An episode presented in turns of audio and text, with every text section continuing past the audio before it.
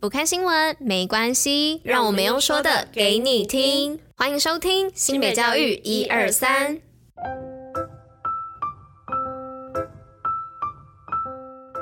Hello，大家吃饭了吗？我是珍珍，我是拉拉，大家午安，午安。今天是三月二十八号，礼拜二，新北教育一二三的第两百四十一集，同时也是第三届的第五十二集哦。那还记得我昨天提到的新北教育博览会吗？大家不用担心，如果礼拜天没有去到的同学呢，现在在新北政府一楼大厅啊，到四月六号都还有办学成果展，一样都在持续当中哦。那大家也都可以莅临参观。那线上的国际教育博览会呢，也会持续的一直到六月三十号哦。那活动网址的部分呢，大家也可以上新北学霸的脸书粉丝专业做查询哦。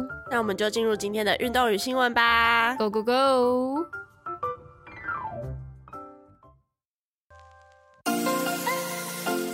新北运动抱抱乐。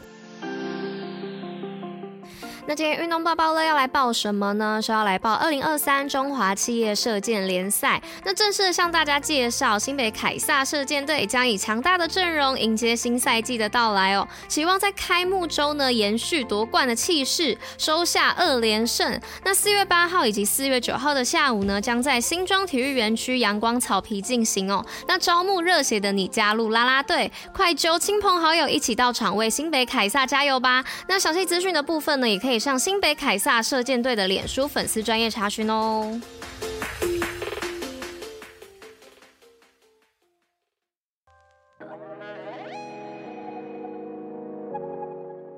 那今天第一则新闻的部分呢，是要来说到体育班绩效优良，新北六校获奖全国第一。那教育部体育署呢，日前发布今年度高级中等以下学校体育班绩效优良名单，全国二十四所的绩优学校中，新北市总共占了六所，全国最多。那包含清水高中、明德高中、正德国中、基穗国中、五股国中以及复兴国小。那每校呢，可以获得体育署颁发一百五十万元的奖励金哦。那教育局长张明文指出呢，新北市自二零二二年以卓越体育人才在地育成为主轴，那透过完善的运动人才四级衔接，强化优秀人才培育往下扎根，厚实的基础，在选材及育才的过程中呢，透过系统培训、重点发展以及生涯辅导等做法，及早发掘具运动潜能的青少年选手。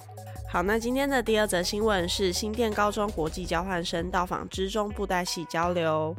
来自泰国罗永府光明学校日前莅临三芝国中进行国际教育参访交流学习活动，而近来新店高中的国际交换生也到访三芝国中，要来体验三芝国中里相当有名的布袋戏社团。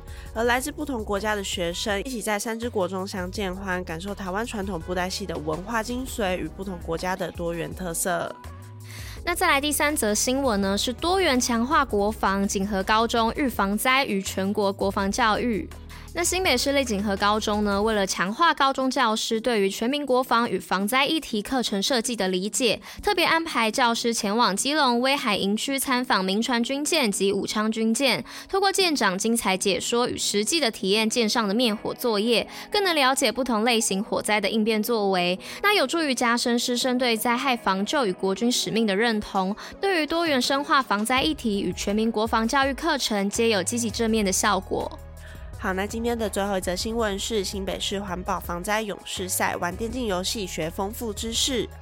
慈济基金会与新北市政府于日前在慈济台北分会新电竞市场举办第二届慈济与 Pokemon 环保防灾勇士 PK 赛，共计一百二十七校三百六十位代表学校选手，透过电竞游戏的方式展现学习环保防灾知识成果，以教育接轨科技，用游戏翻转学习，用环保防灾知识突破时间、场域、空间的限制，用最贴近生活的电竞游戏方式学习省水、省电、防灾、爱护自然环境。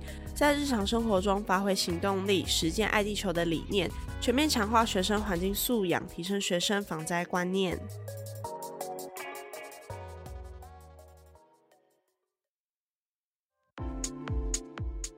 新北教育小教室知识补铁站。